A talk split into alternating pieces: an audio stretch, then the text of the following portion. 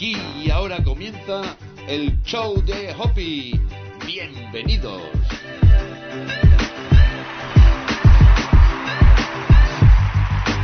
Así es, así es, aquí y ahora comienza un nuevo programa del show de Hopi. Bienvenidos, muchas gracias por haberle dado al play. Recibe como siempre los saludos cordiales de una servidora Esperanza Contreras, quien va a estar contigo en los próximos minutos para hablarte de un libro que ha cambiado mucho mi forma de ver la vida. El libro de Napoleón Hill, Piense y hágase rico. Y como bien sabes, todo lo que aprendo me gusta compartirlo por aquí, por el podcast, así que vamos a ofrecerte el contenido resumido de este gran libro te recomiendo que compres porque pues tiene un precio que es bastante mm, ridículo para todo el conocimiento que te puede aportar. Te cuento un poquito sobre Napoleón Hill. Él nació en 1883 y murió en 1970 ha sido quizás el hombre más influyente en el área de logro personal de todos los tiempos. Gracias a sus más de 500 entrevistas a millonarios que le revelaron el origen de su riqueza, pudo recopilar la esencia de cómo alcanzar el éxito. El resultado de su trabajo fue una filosofía con 15 capítulos basados en cómo estos hombres ricos alcanzaron el éxito, adquirían riqueza y construían imperios comerciales. Este libro Piense y hágase rico es una obra diseñada a partir de una experiencia para conseguir el triunfo económico y personal de la humanidad entera. Comenzamos hablando de pensamientos. Así comienza este libro en su capítulo 1.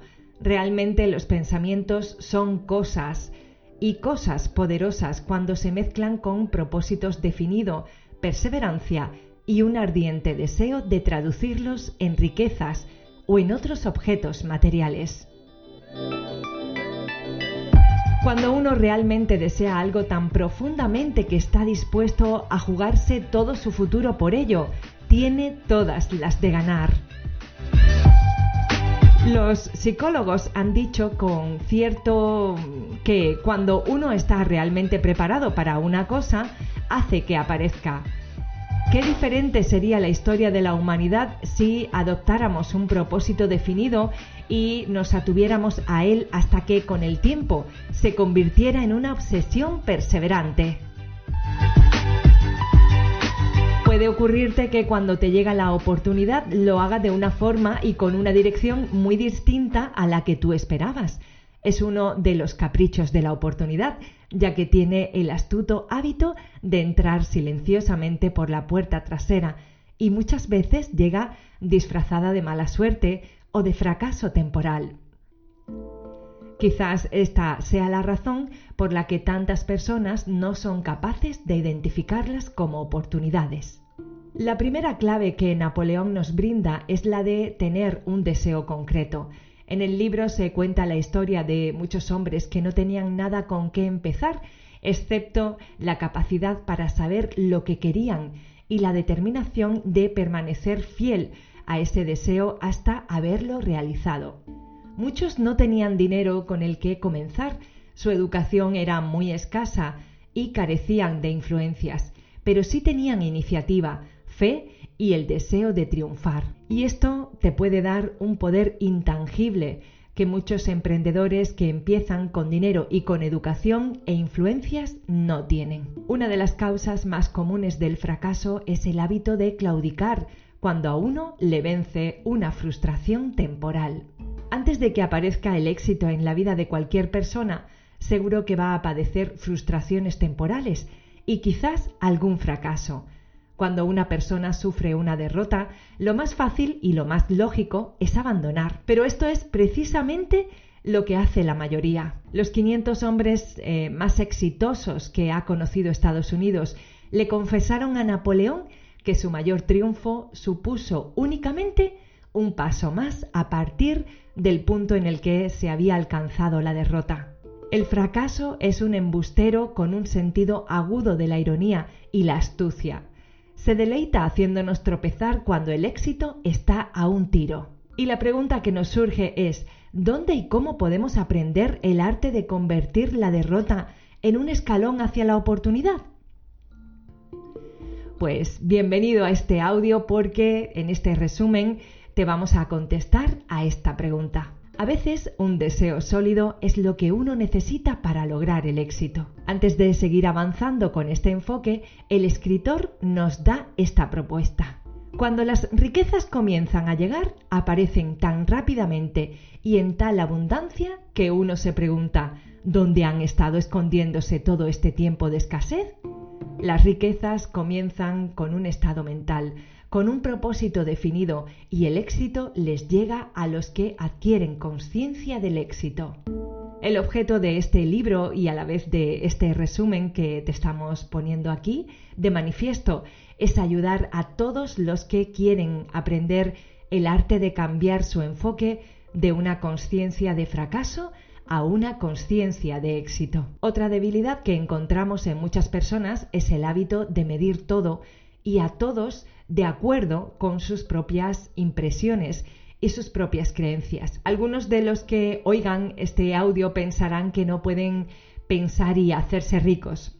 No pueden pensar en términos de riqueza porque su forma habitual de pensar está asumida en la pobreza, la necesidad, la miseria, el fracaso y la derrota. Como Henley escribió, soy el dueño de mi destino, soy el capitán de mi alma. ¿Por qué? Pues porque tenemos el poder de controlar nuestros pensamientos. El poeta nos debería haber dicho que nos movemos y tenemos nuestro organismo con un campo energético que vibra a una velocidad. Este campo se adapta a la naturaleza de los pensamientos que fluyen en nuestra mente y nos influyen también de manera natural para convertir nuestros pensamientos en su equivalente físico. Nos debería haber dicho también que este poder no distingue entre pensamientos destructivos o constructivos y que nos instará a transformar en realidad física los pensamientos relacionados con la pobreza con la misma velocidad con que nos influirá para actuar sobre los pensamientos relacionados con la riqueza. Nos debería haber dicho también que nuestros cerebros se magnetizan con los pensamientos que dominan nuestra mente y que por medios con los que no estamos familiarizados, estos imanes atraen hacia nosotros las fuerzas, las personas y las circunstancias de la vida que están en armonía con la naturaleza de nuestros pensamientos dominantes. El punto de partida de todo logro y el primer paso hacia la riqueza es tener un deseo definido y dominante. Permanece fiel a tu deseo hasta que se convierta en la obsesión dominante de tu vida y finalmente en una realidad. Quema todos tus barcos tras de ti y arriesga todo tu futuro para lograr lo que quieres. No te permitas ni una sola forma posible de abandonar. Graba esto en tu mente, ganar o perecer.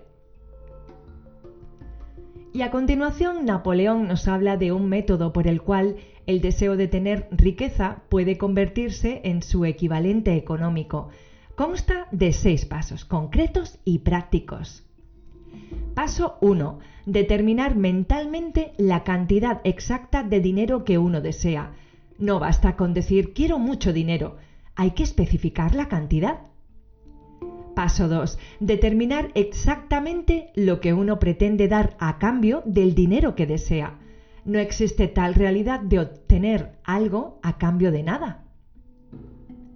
Paso 3. Establecer el plazo concreto en el que se tiene previsto poseer el dinero que se desea. Paso 4. Idear un plan definido para conseguir el deseo y empezar de inmediato tanto si estamos preparados como si no vamos a poner en práctica dicho plan. Paso 5. Redactar una declaración clara y concisa de la cantidad de dinero que pretendemos adquirir. Mencionar el plazo límite para que podamos adquirirlo. Exponer aquello que vamos a dar a cambio del dinero y describir claramente el plan con el que pretendemos acumularlo. Paso sexto y último, leer la declaración en voz alta dos veces al día, una de ellas antes de acostarnos y la otra al levantarnos por la mañana. A medida que uno lea, debe verse, sentirse y creerse en posesión del dinero. Es fundamental que sigamos las instrucciones descritas en estos seis pasos y en especial las del sexto párrafo. Uno puede quejarse de que es imposible. Sí, es imposible verse en posesión del dinero. ¿Cómo, ¿Cómo voy a hacer esto? Pero si realmente no lo tengo. Y aquí es donde acudirá en tu ayuda el deseo ardiente. Si uno verdaderamente desea dinero con tanto entusiasmo que su deseo se vuelve una obsesión, no hallará ninguna dificultad en convencerse de lo que va a adquirir. Solo aquellos que adquieren conciencia del dinero acumulan grandes riquezas. Detrás de toda demanda de cosas nuevas y mejores en nuestra vida hay tres cualidades que uno debe poseer para ganar.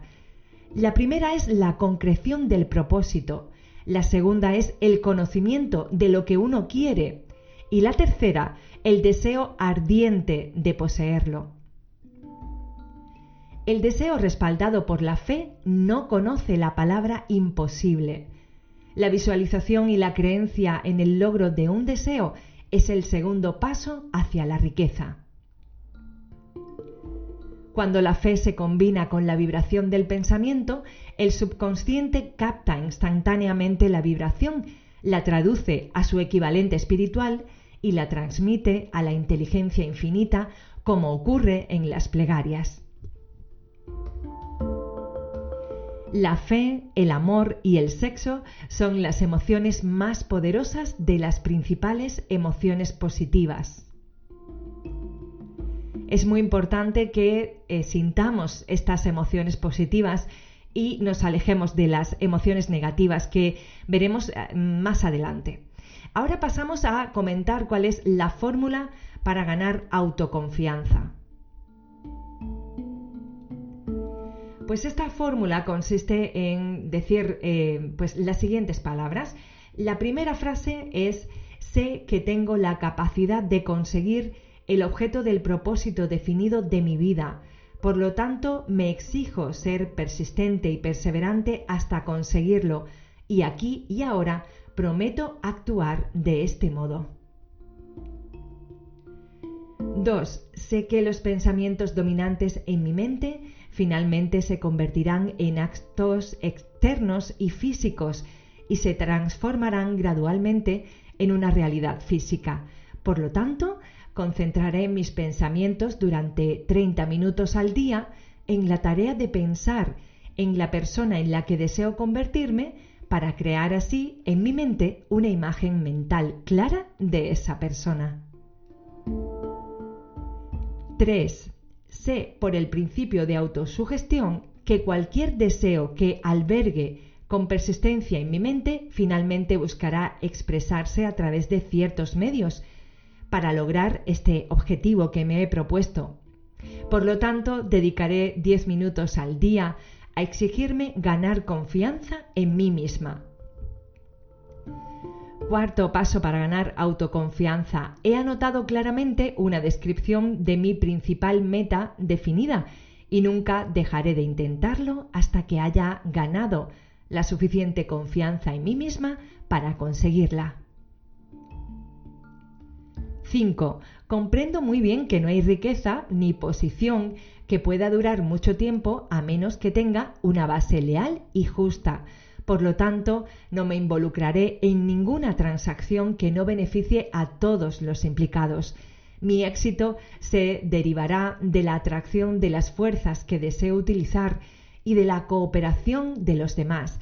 Induciré a los demás a servirme porque estaré dispuesto a servirlos también a ellos. Terminaré con el odio, la envidia, los celos, el egoísmo y el cinismo a base de fomentar amor por toda la humanidad, porque sé que una actitud negativa hacia los demás nunca me dará el éxito. Lograré que los demás me crean porque creeré en ellos y en mí misma.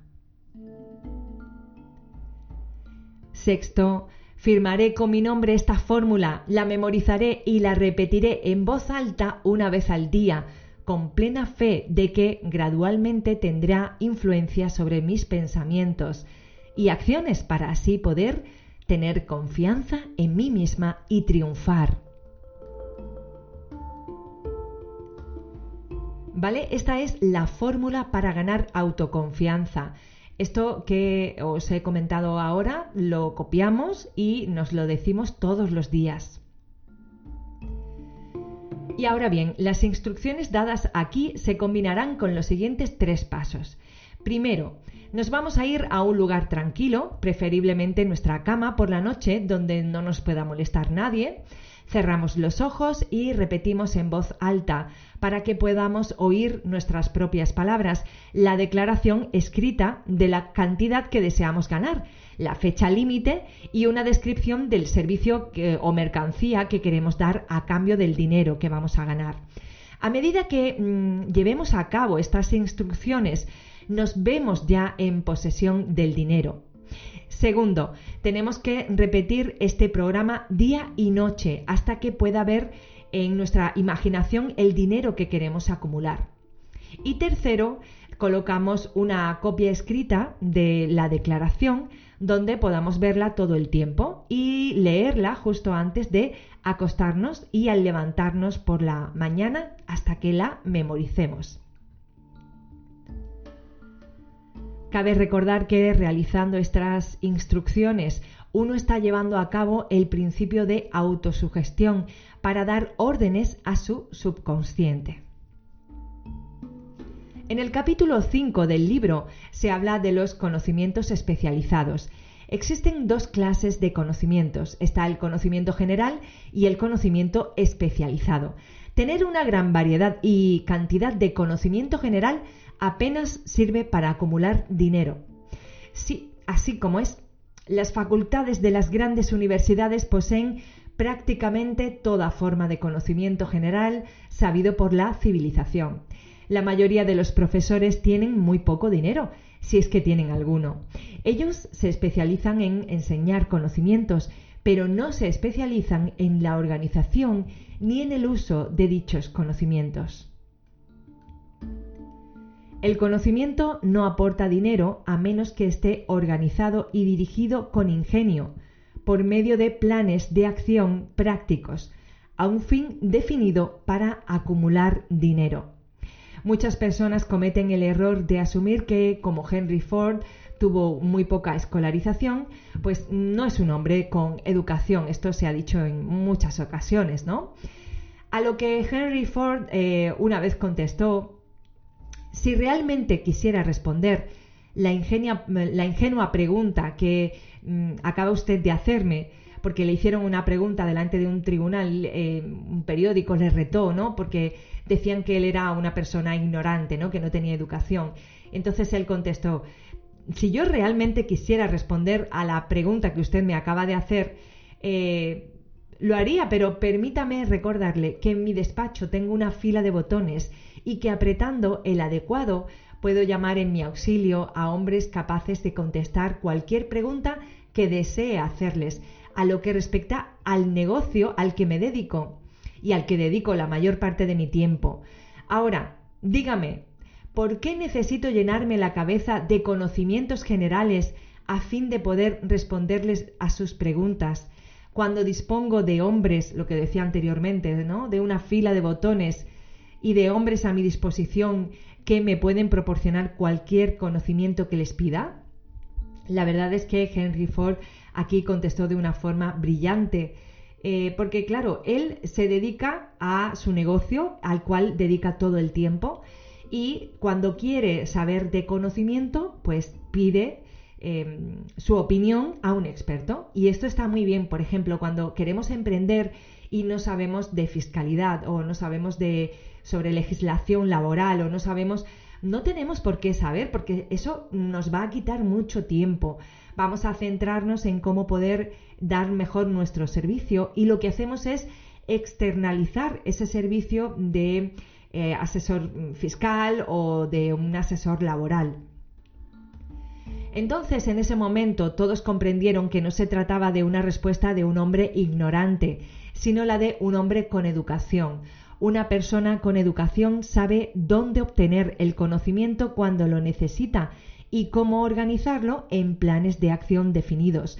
Con la mm, ayuda de su equipo maestro, Henry Ford tuvo a su alcance todo el conocimiento especializado que necesitó para convertirse en una de las personas más ricas de Estados Unidos.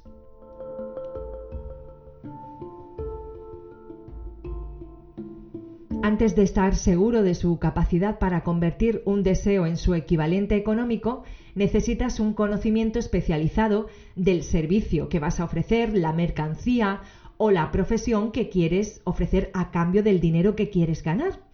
El camino del éxito es el camino de la continua búsqueda de conocimiento.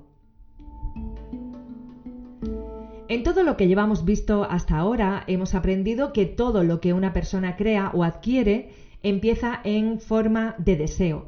Un deseo que se asume desde el comienzo de su viaje de lo abstracto a lo concreto en el taller de la imaginación, donde se crean y organizan los planes para su transición. En el segundo apartado de este audio hemos visto los seis pasos definidos y prácticos para hacer el primer movimiento en la conversión del deseo por dinero en su equivalente monetario. Uno de esos pasos es la elaboración de uno o varios planes definidos y prácticos, a través de los cuales podemos hacer esta transformación. El ser humano más inteligente no puede triunfar en la acumulación de dinero ni en ninguna otra empresa sin unos planes prácticos y factibles. Cuando tus planes fracasen, no pienses que es un fracaso definitivo. Se trata de una derrota temporal y significa que tus planes no son acertados. ¿Qué hacemos? Construimos nuevos planes y empezamos de nuevo otra vez. No sé si recordarás, Thomas Alba Edison fracasó 10.000 veces antes de terminar la lámpara incandescente. Es decir, se encontró con derrotas temporales 10.000 veces antes de que sus esfuerzos se coronaran con el éxito Henry Ford, por ejemplo, el hombre del cual hemos hablado anteriormente, no acumuló una fortuna gracias a su extraordinaria mente, sino a que adoptó y siguió un plan que se demostró que era el acertado. Podríamos señalar a miles de hombres con más educación que Ford y que sin embargo viven en la pobreza porque no poseen el plan correcto para acumular dinero Tus logros nunca pueden ser mejores que la solidez de tus planes. Ahora pasamos a enumerar las principales características de un líder y esto es muy importante para acumular riquezas. Primera característica, valentía inquebrantable. Segunda, autocontrol. Tercera, sentido agudo de la justicia.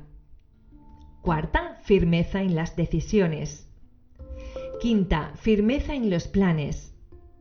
Sexta, tener el hábito de hacer más de lo que a uno le corresponde hacer. Séptima, personalidad agradable.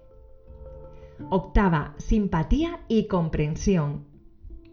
Novena, dominio del detalle. Décima, estar dispuesto a asumir toda la responsabilidad y un décima cooperación.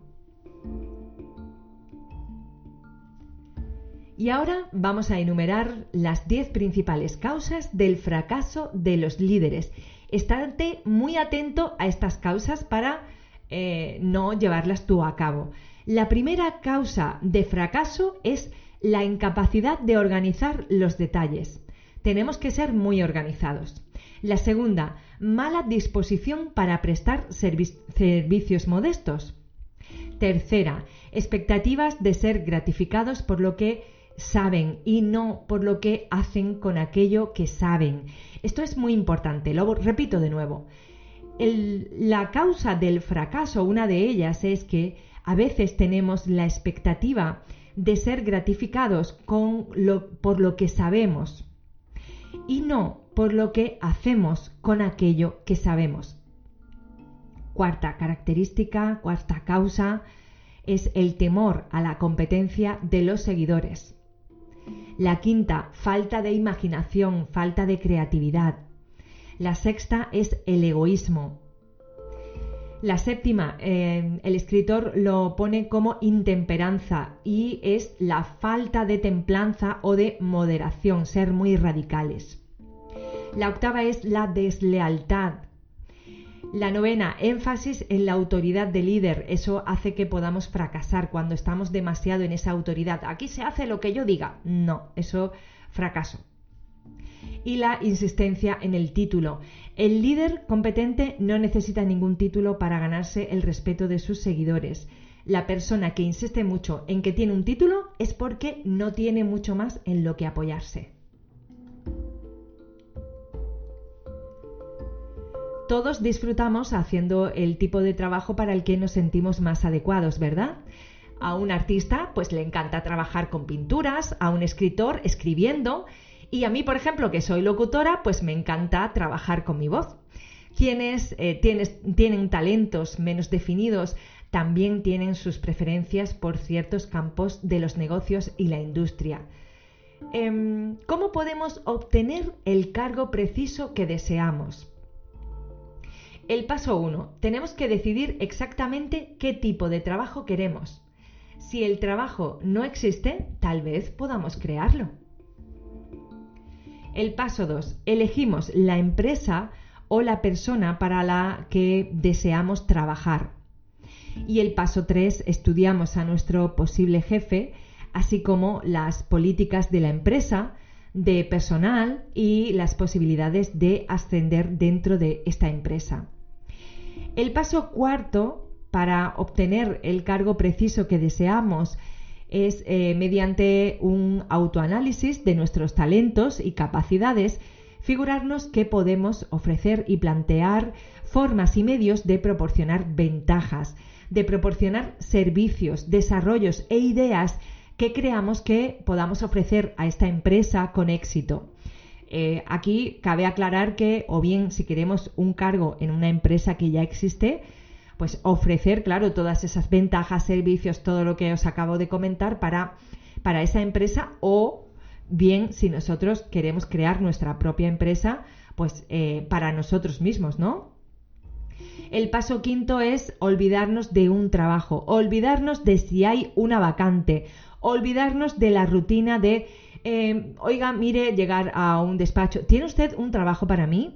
En lugar de esto, vamos a cambiar la perspectiva y vamos a concentrarnos en lo que podemos ofrecer. El paso sexto, en cuanto tengamos el plan en mente, acordar con un escritor de experiencia cómo plasmarlo sobre el papel de una forma pulcra y detallada. El paso séptimo, vamos a presentar nuestro plan a la persona adecuada de la, empresa que sea con autoridad y ella se ocupará del resto. Todas las empresas buscan personas que puedan ofrecer algo valioso, ya sea en forma de ideas, servicios o de contactos. Por ello, aunque mm, tú tengas tu propia empresa y tú no desees ofrecerte para para trabajar en ninguna empresa, sí puedes ofrecerte para eh, desempeñar algún servicio que tú ofrezcas con tu empresa, porque eh, cualquier empresa tiene un lugar para la persona o para la empresa que dispone de un plan de acción definido y provechoso para su compañía. Y ahora pasamos a enumerar muy atentos a este punto porque vamos a enumerar las 30 causas principales del fracaso. Y aquí el escritor nos pregunta que hagamos un ejercicio de autoanálisis y nos preguntemos, ¿cuántas de ellas tienes tú? Comprueba por ti mismo punto por punto cuántas de estas causas se interponen entre tú y tu éxito. Repito, vamos a enumerar las 30 causas principales del fracaso. La primera son los antecedentes hereditarios desfavorables. por ejemplo, enfermedades, minusvalías que te puedan impedir realizar tu labor. La segunda es una falta de propósito bien definido en la vida. La tercera, falta de ambición para superar un nivel mediocre. La cuarta, educación insuficiente. Pero recuerda que a las personas no se les paga por lo que saben, sino por lo que hacen con aquello que saben. La quinta es la falta de autodisciplina. La sexta es tener mala salud. La salud es nuestra base de nuestro emprendimiento, de nuestra riqueza. Muchas de las causas de la mala salud pueden dominarse y controlarse. Pues las primeras causas, las principales causas, mejor dicho, pueden ser comer en exceso, tener malos hábitos de pensamiento, ya dijimos antes que el tener esas emociones negativas nos puede perjudicar, así que más vale centrarse en las emociones positivas. De esto vamos a hablar más adelante. Tener una excesiva tolerancia a las relaciones sexuales, falta de ejercicio físico adecuado y tener una mala respiración. Continuamos enumerando las principales causas de fracasos. Vamos por la séptima, influencias ambientales desfavorables durante la infancia. La octava es el aplazamiento. La novena, falta de perseverancia. Décima, personalidad negativa. Como seas una persona negativa, aquí no hay nada que hacer, ¿eh? La once, falta de control de los impulsos sexuales.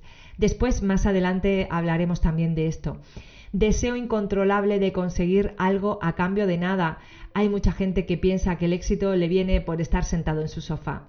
La falta de un poder de decisión bien definido, esta es la 13. La 14, uno o más de los seis miedos básicos que veremos a continuación. También vamos a hablar de los miedos básicos. La, quinta, ah, la, la 15, perdón, selección desacertada de la pareja. Esto influye mucho, ¿eh? Esta es una de las causas más habituales de fracaso, sí señor. A menos de que tengas una relación de pareja armoniosa, es posible que te ayude a fracasar debido a tu infelicidad. Tenemos que estar en armonía con nuestra pareja. La 16, excesiva precaución. Las personas demasiado prudentes se les escapan las mejores oportunidades.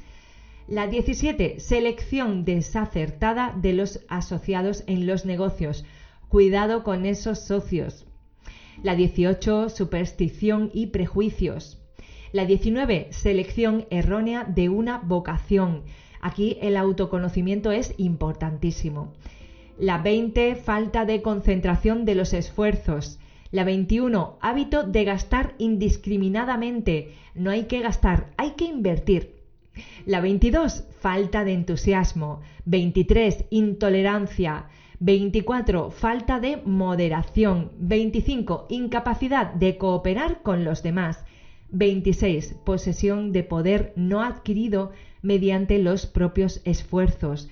27, deshonestidad intencionada. 28, egotismo y vanidad. 29, adivinar en vez de pensar. 30, por último, falta de capital, aunque eh, esto de la falta de capital pues depende del negocio al que te quieras dedicar, porque puedes emprender en muchos negocios en los que pues te hace falta un ordenador, un móvil y tener redes sociales. Así podemos empezar. De hecho, una servidora empezó así. Uno de los consejos que nos da el autor es el de conocernos a nosotros mismos. Esto lo enumerábamos anteriormente. Si uno quiere comercializar mercancías exitosamente, deberemos conocer la mercancía, ¿verdad? Pues lo mismo ocurre con los servicios personales. Conviene conocer nuestras fortalezas, debilidades y nuestra valía. Nuestro valor está completamente determinado por nuestra capacidad de ofrecer un servicio útil. El séptimo paso hacia la riqueza es la toma de decisiones. Es muy importante. Nos dice Napoleón Hill que un análisis preciso de 25.000 hombres y mujeres que habían experimentado el fracaso a él le reveló el hecho de que la falta de decisión era una de las primeras de las listas eh, de las 30 principales causas de fracaso. La demora es el concepto opuesto al de decisión. Es un habitual enemigo que debemos conquistar para ser ricos. Las personas que no logran acumular riquezas, sin ninguna excepción, tienen el hábito de tomar decisiones muy lentamente, si es que en alguna ocasión toman alguna, y de cambiarlas con mucha rapidez y frecuencia. Una de las cualidades más sobresalientes de Henry Ford era su costumbre de tomar decisiones rápidamente y de forma definitiva y después cambiarlas con mucha lentitud. Esto es todo lo contrario a lo que estamos acostumbrados, ¿no? Yo al menos os hablo aquí de mi, de mi forma de ver la vida, ¿no? Esto aquí eh, tengo yo, por ejemplo, que hacer un ejercicio de, de cambiar, ¿no? Debemos eh, tomar decisiones rápidamente y de forma definitiva, es decir, que nadie nos mueva de ahí, que no venga otra persona, un familiar, un amigo y te diga, pero ¿qué estás haciendo? Y tú digas, ay, pues es verdad, pues lo voy a cambiar. Porque entonces vamos a estar cambiando decisiones y planes continuamente y no vamos a llegar a ningún sitio. Y hacer lo que hacía Henry Ford, que es em, tomaba decisiones rápidamente y después, si había que cambiarlas, porque veía, se daba cuenta de que no era acertado, pues las iba cambiando con lentitud. La mayoría de las personas que no logran acumular el dinero suficiente para cubrir sus necesidades generalmente son personas que se dejan influir con facilidad por las opiniones de los demás. Si uno está influido por las opiniones de los demás, al final terminará no teniendo ningún deseo propio. Los amigos íntimos y los familiares, aunque no lo hacen intencionadamente, que quede claro, a menudo nos perjudican con sus opiniones tenemos nuestra mente, tenemos nuestro cerebro, ¿verdad? Pues vamos a usarlos y tomar nuestras propias decisiones. Si necesitamos datos o información de otras personas para tomar nuestras propias decisiones, tal y como nos ocurrirá en muchas ocasiones, deberemos adquirir este dato discretamente, sin desvelar nuestro propósito. Eso es lo que nos recomienda el escritor. Una característica de las personas que tienen un solo conocimiento ligero o elemental de un tema es que intentan dar la impresión de que saben mucho. Estas personas hablan mucho y escuchan muy poco. Lo mejor es mantener los oídos y los ojos bien abiertos y la boca cerrada si queremos tomar decisiones rápidamente. Aquellos que hablan mucho suelen hacer muy poco si uno habla más de lo que es capaz de escuchar. No solo se está privando de muchas oportunidades de acumular un conocimiento útil, sino que también está revelando sus planes y propósitos a personas que se deleitarán tratando de anularlo porque le tienen envidia. Debemos permitir que una de nuestras primeras decisiones sea la de mantener la boca cerradita y los oídos y los ojos bien abiertos. Dile al mundo lo que quieres hacer, pero primero muéstraselo. Los que alcanzan decisiones rápida y definitivamente saben lo que quieren y por lo general lo consiguen. Los líderes de cualquier esfera social deciden con rapidez y firmeza.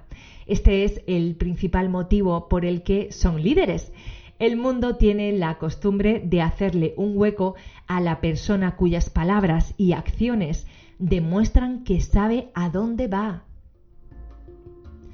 El octavo paso hacia la riqueza es la persistencia.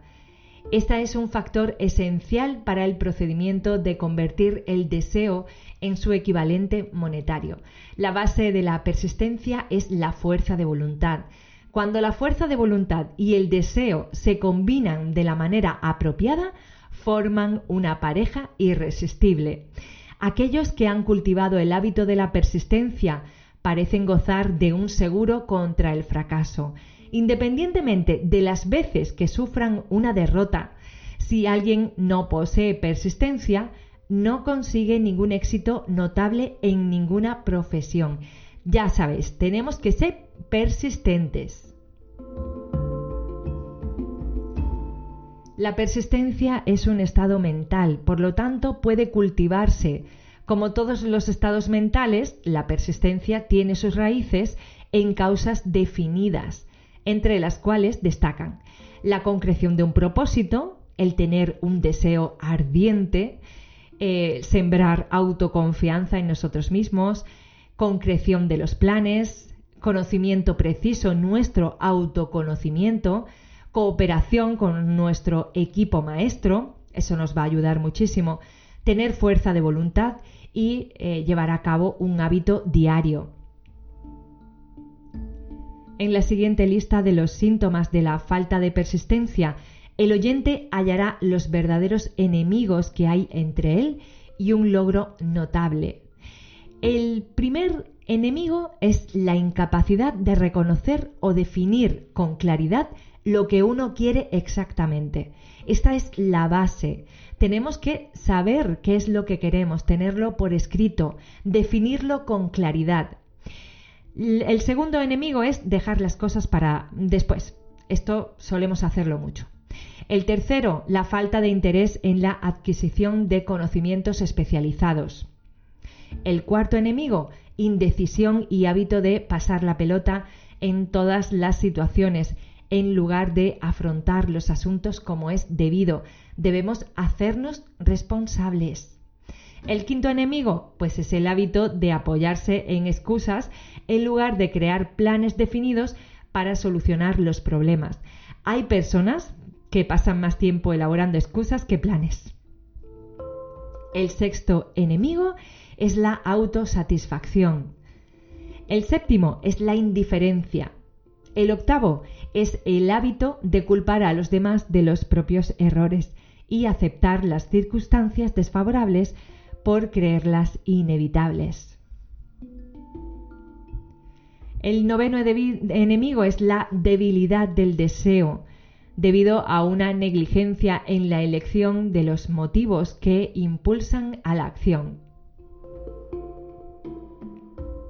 Décimo enemigo, buena disposición por abandonar al primer indicio de derrota. No, no abandonemos. El undécimo enemigo es la falta de planes organizados escritos para poder analizarlos. Duodécimo, hábito de no proseguir las ideas ni de aprovechar las oportunidades cuando se presentan. Décimo tercer enemigo, desear en vez de querer. Mucho puedes desear, mucho puedes visualizar, pero hay que querer y hay que poner acción también. El siguiente enemigo es el hábito de aceptar la pobreza en lugar de aspirar a las riquezas es el hábito de mm, tolerar, ¿verdad? De tolerar la situación que tenemos. No, es que la vida es así, es que, ¿qué le vamos a hacer, verdad? Esas son las frases que, que nos decimos a veces. El siguiente enemigo es buscar todos los atajos hacia la riqueza, intentando conseguir sin estar dispuesto a dar. Esto me lo encuentro mucho en muchos emprendedores. No, señores, no hay atajos. Y el último enemigo es el temor a las críticas y al fracaso a la hora de crear planes y de ponerlos en marcha, por miedo a lo que los demás puedan pensar, hacer o decir. Seamos nosotros mismos y vivamos en coherencia. Las personas rechazan arriesgarse en los negocios porque temen las críticas que podrían recibir si fracasan el temor a las críticas en tales casos es más fuerte que el deseo de tener éxito. Muchas personas creen que el éxito material es el resultado de oportunidades favorables. Esta creencia tiene algo de cierto, pero los emprendedores que dependan de la suerte casi siempre se decepcionan porque pasan por alto el conocimiento de que ellos pueden crear oportunidades favorables. A veces las oportunidades no te vienen, no, tienes tú que crearlas, tienes tú que ir a buscarlas. La única oportunidad en la que cualquier persona puede permitirse confiar es en una oportunidad creada por ella misma, y eso se logra con la aplicación de la perseverancia. El punto inicial es la concreción de un propósito. Bien, y ahora el escritor nos hace la siguiente pregunta. ¿Cómo podemos desarrollar la persistencia? Y a continuación nos da cuatro simples pasos que llevan al hábito de la persistencia. No requieren una gran inteligencia, es decir, también que no requieren de un nivel concreto de educación, ni mucho tiempo ni esfuerzo. Los pasos necesarios son los siguientes. Para desarrollar la persistencia necesitamos un propósito definido, respaldado por un deseo imperioso de realizarlo. El segundo paso es un plan definido, expresado en una acción continua. Acción, acción, acción. El tercer paso para desarrollar la persistencia, una mente que no permita ninguna influencia negativa. Volvemos otra vez a hablar de las emociones negativas. Y por último, una alianza amistosa con una o más personas que estimulen a uno a seguir hasta el final, tanto el plan como el propósito. A esto el autor mm, se refiere a un equipo maestro, así es como lo llama. Eh, rodéate de personas que quieran emprender como tú, que deseen conseguir eh, un puesto de trabajo en tal empresa y que te, te impulsen, que no te estanquen. Muy bien, pues estos son los cuatro pasos con los que uno puede controlar su propio destino económico son los pasos que llevan a la riqueza, ya sea en grandes o pequeñas cantidades. Son los que garantizan las oportunidades favorables. Son los pasos que convierten los sueños en una realidad física. También llevan al dominio del miedo, del desaliento y de la indiferencia. El décimo paso hacia la riqueza es a través de la transmutación del sexo. Y te preguntarás, ¿y esto? ¿Esto qué es? ¿Te acuerdas que anteriormente mencionamos que el sexo es una de las emociones positivas que podemos sentir, ¿no? Pues eh, se trata del cambio mental de pensamientos de expresión física en pensamientos de otra naturaleza. El, el deseo sexual es el deseo humano más poderoso. Cuando uno está motivado por este deseo, desarrolla una agudeza de imaginación, coraje, fuerza de voluntad, persistencia y capacidad creativa desconocido para esa persona hasta el momento. Tan fuerte e imperioso es el deseo de contacto sexual que las personas ponen en riesgo su propia vida, su reputación para satisfacerlo también entonces, como es tan poderoso, cuando se domina y se redirige hacia otras áreas, esta fuerza motivadora mantiene todos sus atributos de agudeza de la imaginación, el coraje, etcétera, todo lo que hemos hablado anteriormente. Y claro, todos estos atributos pueden usarse como poderosas fuerzas creativas en la literatura, en el arte, en la pintura, o en la locución, como por ejemplo mi caso, o en cualquier otra profesión, entre las que se incluye, por supuesto, la acumulación de riquezas. La transmutación de la energía sexual exige el ejercicio de la fuerza de voluntad. El deseo de la expresión sexual es innato y natural. El deseo no puede ni debería ocultarse o eliminarse, pero debería dársele una salida mediante formas de expresión que enriquezcan el cuerpo, la mente y el espíritu de la persona. Si no se le da esta forma de salida, mediante la transmutación buscará sus propias salidas por canales puramente físicos. La emoción del sexo es una fuerza irresistible contra la cual no puede haber una oposición. Cuando las personas están motivadas por esta emoción, se hallan dotadas de un superpoder para la acción. La emoción del sexo contiene el secreto de la capacidad creativa, la destrucción de las glándulas sexuales, tanto en los seres humanos como en, los animalitos, elimina la mayor fuente de acción. Para obtener pruebas de ellos, eh, podemos observar lo que le ocurre a un perrito, a un gatito que ha sido castrado. A continuación vamos a hablar sobre los 10 estímulos mentales. La mente humana responde a estímulos mediante los cuales puede tensionarse a niveles más elevados de vibración, conocidos como el entusiasmo, la imaginación creativa, el deseo intenso. Los estímulos a los que responde más fácilmente son los siguientes. A ver, para subir nuestra vibración, ¿de qué nos podemos ayudar? ¿no? Pues de deseo de expresión sexual, el amor nos sube mucho la vibración, un deseo ardiente de tener fama, poder, ganancias económicas o dinero, la música también nos hace vibrar alto, tener amistades con personas del mismo sexo o del sexo contrario que nos impulsen, una alianza maestra basada en la armonía de dos o más personas que se unen por un progreso espiritual o temporal, eso nos une mucho. El sufrimiento mutuo, también fijaros qué curioso como es el ser humano, ¿no? Como el que experimentan las personas perseguidas. La autosugestión, el miedo, también es un estímulo, y los estupefacientes y el alcohol. El deseo de la expresión sexual encabeza la lista de los estímulos porque es el que aumenta más eficazmente las vibraciones de la mente y pone en marcha las ruedas de la acción física. De estos estímulos, 8 son naturales y constructivo y dos son destructivos, como por ejemplo el miedo o los estupefacientes y el alcohol.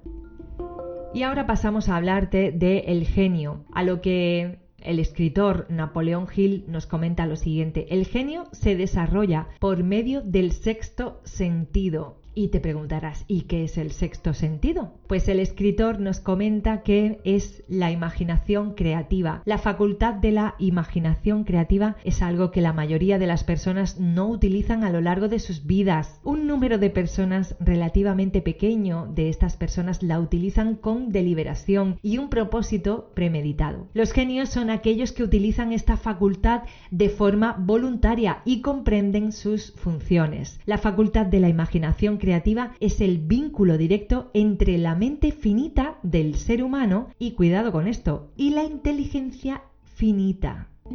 La imaginación creativa funciona mejor cuando la mente está vibrando a un ritmo excesivamente elevado. Estimular la acción cerebral con uno o más de los 10 estímulos de la mente que hemos comentado anteriormente tiene el efecto de elevar al individuo muy por encima del horizonte del pensamiento ordinario y le permite imaginar la distancia, el alcance y la cualidad de los pensamientos no disponibles en un plano inferior, como el que uno ocupa cuando está atareado con la solución de problemas de negocios y de rutina profesional. Mientras estamos en este nivel superior de pensamiento, no nos limitamos con los problemas de conseguir las tres necesidades básicas de alimento, ropa y refugio, y la facultad creativa tiene toda la libertad de actuar. Estamos en un mundo de pensamientos en el que los pensamientos son ordinarios y estos eh, se han eliminado eficazmente como las montañas, los valles y otras limitaciones de la visión física cuando uno vuela en avión.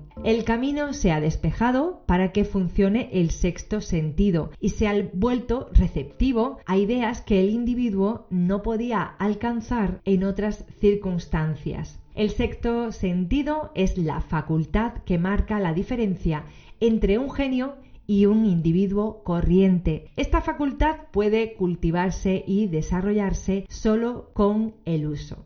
Las personas que tienen la imaginación aguda saben muy bien que sus mejores ideas aparecen por medio de corazonadas.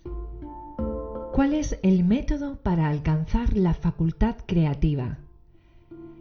Primero, estimula tu mente de modo que vibre en un plano superior al promedio, usando uno o más de los 10 estimulantes que vimos anteriormente. Segundo, concentrémonos en la parte terminada de nuestra invención o proyecto y creamos en nuestra mente una imagen perfecta de esta. Guardamos esta imagen en nuestra mente hasta que nuestro subconsciente se encargue de ella. Tercero, nos relajamos eliminando todos los pensamientos de nuestra mente y esperamos a que llegue nuestra respuesta. Así es como podemos alcanzar la facultad creativa. La mente humana responde a estímulos. Entre los más importantes está el impulso sexual, como hemos visto anteriormente. Cuando se domina y se transmuta, la fuerza motriz es capaz de alcanzar a las personas una esfera superior de pensamiento que les permite dominar las fuentes de preocupación. La energía sexual es la energía creativa de todos los genios. Nunca ha existido ni existirá un gran líder, constructor o artista que carezca de la fuerza motriz del sexo. Las personas alcanzan la categoría de genio solo si se estimula su mente para que ésta aproveche las fuerzas disponibles mediante la facultad creativa de la imaginación. El mayor de los estímulos con los que se puede producir este aumento de las vibraciones es la energía sexual. La mera posesión de esta energía no es suficiente para crear un genio. A fin de que alguien ascienda a la categoría de genio, esta energía debe transmutarse desde un deseo por tener contacto físico con alguna otra forma de deseo y actividad. Lejos de convertirse en genios, la mayoría de los hombres, por sus grandes deseos sexuales, se reducen a sí mismos a la categoría de animales inferiores debido una mala comprensión o a un mal uso de esta gran fuerza. Y si no, pues pasa a preguntarte por qué las personas rara vez prosperan antes de los 40. Nos explica Napoleón Hill que a través de un análisis de más de 25.000 personas descubrió que las que triunfaban de forma sobresaliente raramente lo hacían antes de los 40 años. Este estudio reveló que la principal razón es porque no empiezan a prosperar antes de los 40 es por su tendencia a disipar sus energías por medio del abuso de la expresión física de la emoción del sexo. La mayoría de las personas nunca aprenden que el deseo sexual tiene otras posibilidades que con mucho superan en importancia las de la mera expresión física. La mayoría de los que hacen este descubrimiento lo hacen después de haber malgastado muchos años de un periodo en el que la energía sexual estaba en su máximo esplendor, antes de los 45 o 50 años de edad. Normalmente a ello le siguen logros notables. Las vidas de muchas personas de 40 años y de algunas con bastantes años más reflejan una continua disipación de energías que podrían haber sido más provechosas si las hubieran dirigido hacia otros canales. Esparcen salvajemente sus mejores y más poderosas emociones a los cuatro vientos un profesor que adiestró y dirigió los esfuerzos de más de 30.000 comerciantes hizo el sorprendente descubrimiento de que los hombres que poseían la naturaleza sexual más desarrollada eran los más eficientes. La explicación es que el factor de la personalidad llamado magnetismo no es nada más ni nada menos que energía sexual. Esta fuerza vital puede aprovecharse y utilizarse para lograr grandes beneficios en las relaciones personales. Se puede comunicar energía a los demás por los siguientes medios. Un apretón de mano, por el tono de la voz, ¿no? La modulación de la voz, hacerla musical o encantadora. También puede ser a través de nuestra postura y la presencia del cuerpo teniendo movimientos ágiles y elegantes, por las vibraciones del pensamiento, los pensamientos influyentes en los demás y por un embellecimiento de nuestro cuerpo. Cuidar el aspecto físico, la forma de vestir, esto es bastante importante también. La falta de moderación en los hábitos sexuales es igual de perjudicial que abusar del hábito de beber y comer. Un obseso sexual no es en esencia muy distinto de un drogadicto. Ambos han perdido el control de sus facultades de razonamiento y fuerza de voluntad. El subconsciente es el undécimo paso hacia la riqueza. El subconsciente es como una cajita donde se guardan los pensamientos de nuestra mente, marcados por cada uno de nuestros sentidos. Esos pensamientos se nos quedan grabados y clasificados por medio de nuestras emociones sobre la experiencia vivida. También podemos implantar en nuestro subconsciente cualquier plan, pensamiento o propósito que deseemos traducir a su equivalente físico o monetario. El subconsciente actúa primero con los deseos dominantes que se han mezclado con sentimientos emotivos. Nuestro subconsciente trabaja día y noche. Hay muchas pruebas que respaldan la creencia de que el subconsciente es el vínculo entre la mente finita del ser humano y la inteligencia infinita. Es el pensamiento intermediario mediante el que uno puede aprovechar las fuerzas de la inteligencia infinita a voluntad. Por sí solo contiene el proceso secreto con el que se modifican y cambian los impulsos mentales en su equivalente espiritual. Cabe recordar que el subconsciente funciona voluntariamente tanto si uno hace algún esfuerzo por influir en él como si no lo hace.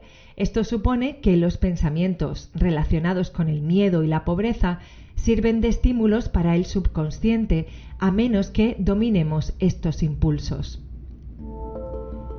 Estamos viviendo diariamente rodeados de todo tipo de impulsos de pensamiento que llegan a nuestro subconsciente sin que nosotros lo sepamos.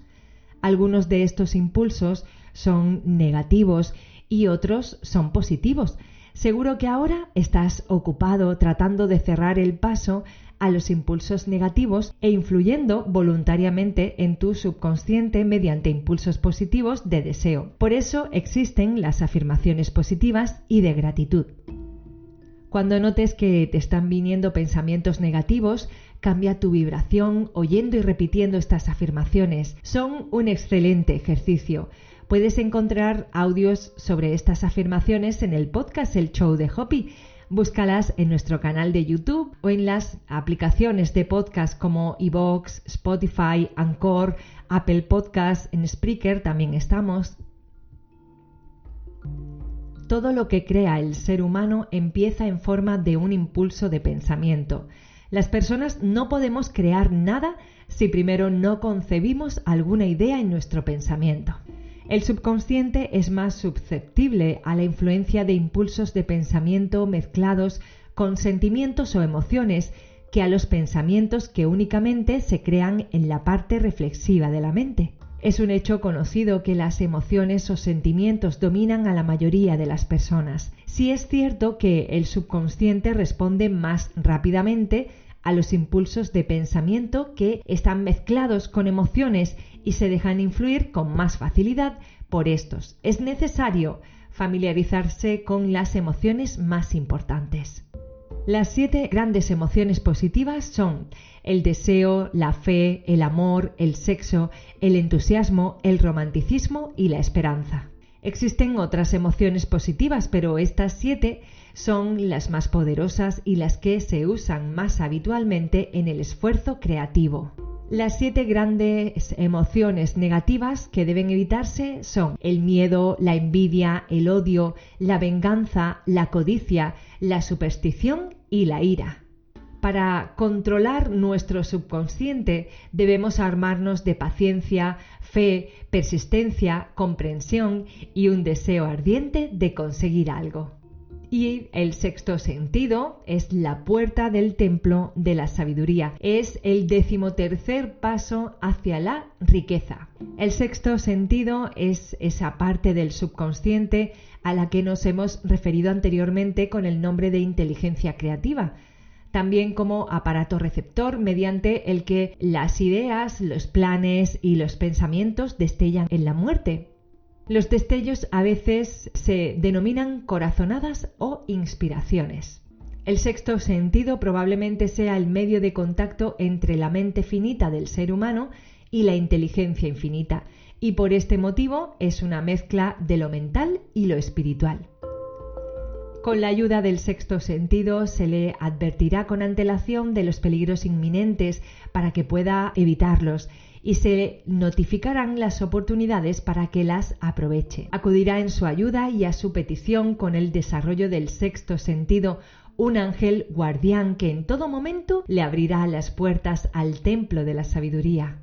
Nos confirma el autor, esto es lo que sé, que hay un poder, una primera causa o inteligencia que impregna cada átomo de materia y abarca todas las unidades de energía perceptibles para el ser humano y que esta inteligencia infinita convierte las bellotas en robles, que la noche siga al día, el invierno al verano y que todo mantenga su lugar y su relación adecuada con el otro. Esta inteligencia puede, mediante los principios de esta filosofía, impulsarse a ayudar en la transmutación de los deseos en formas concretas o materiales. Sé todo esto porque he experimentado con ello y he vivido mi experiencia. Esto es lo que nos afirma Napoleón.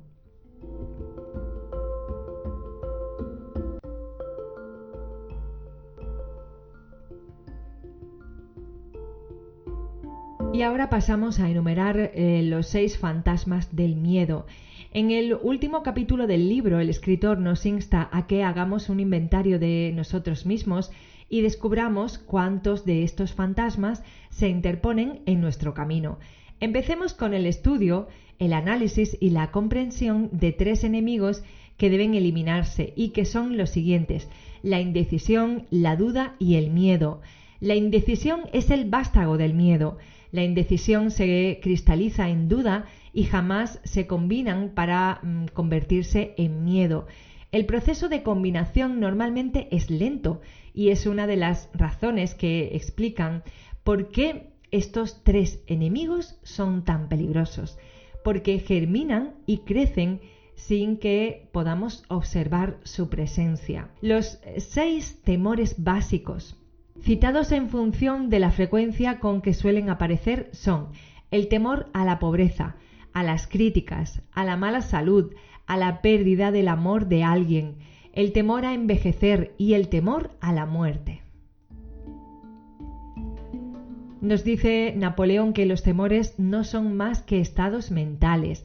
El ser humano no puede crear nada que primero no conciba en forma de impulso del pensamiento. A esta afirmación le sigue otra de mayor importancia. Los impulsos del pensamiento del ser humano empiezan inmediatamente a convertirse en su equivalente físico, sean estos pensamientos voluntarios o involuntarios. Es por ello que no entendemos por qué algunas personas parecen ser afortunadas, mientras que otras con igual o mayor capacidad, educación, experiencia, parecen estar destinadas a pasearse con la desgracia. Esto puede explicarse bien por el hecho de que todo ser humano tiene la capacidad de controlar completamente su propia mente y con este control toda persona puede abrir su mente a los miedos o cerrar la puerta herméticamente y admitir solo los pensamientos positivos que elija. Es cierto que todo pensamiento tiende a vestirse con su equivalente físico y es igualmente cierto que los impulsos del pensamiento de miedo y pobreza no pueden traducirse en términos de coraje y ganancias económicas. Para no hacer más largo este resumen, vamos a hablar únicamente de el temor a la pobreza, no puede haber correspondencia entre la pobreza y la riqueza. Los caminos que llevan a la pobreza y a la riqueza tienen direcciones opuestas. Si uno desea riquezas, debe negarse a aceptar toda circunstancia que lleve a la pobreza. La palabra riqueza se utiliza aquí en su sentido más amplio referente a las posiciones económica, espiritual, mental y material. El punto inicial que lleva a la riqueza es el deseo. Si quieres riquezas, debes determinar en qué forma y en qué cantidad necesitarás para estar satisfecho. ¿Conoces el camino que lleva a la riqueza? Si no empiezas o te detienes antes de llegar, no podrás culpar a nadie más que a ti mismo. Es responsabilidad tuya. Ninguna excusa te salvará de aceptar tu responsabilidad si fracasas o si te niegas a pedirle riquezas a la vida. Porque la aceptación solo necesita una cosa, que es casualmente lo que nosotros podemos controlar. El estado mental. Un estado mental es algo que asumimos este no puede comprarse, debe crearse. El temor a la pobreza es un estado mental, nada más. pero es suficiente para destruir las posibilidades de éxito en cualquier empresa. El miedo a la pobreza es sin duda el más destructivo de todos los miedos. Encabeza la lista porque es el más difícil de vencer. Existe una creencia muy extendida de que un individuo no vale nada si no puede mostrar una generosa cuenta bancaria. Pero si tiene dinero, independientemente de cómo lo haya obtenido, es un rey. Nada le da al hombre tanto sufrimiento y humillación como la pobreza. Solo aquellos que han experimentado la pobreza comprenden el completo significado de esta afirmación. No es de extrañar, pues, que el ser humano tema a la pobreza. Y ya para terminar con este programa, Napoleón Hill nos suelta estas frases maravillosas. La llave maestra para alcanzar la riqueza es intangible, pero es poderosa. Es el privilegio de crear en la propia mente un deseo ardiente por un tipo concreto de riquezas. No hay ninguna penalización por el uso de la llave, pero hay un precio que uno debe pagar si no la utiliza. Ese precio es el fracaso. Si utilizas la llave hay una recompensa de proporciones mágicas, la satisfacción que sobreviene a todos los que conquistan su ego y obligan a la vida a pagarles aquello que le piden. La recompensa es digna de esfuerzo. ¿Te pondrás mano a la obra para convencerte de ello?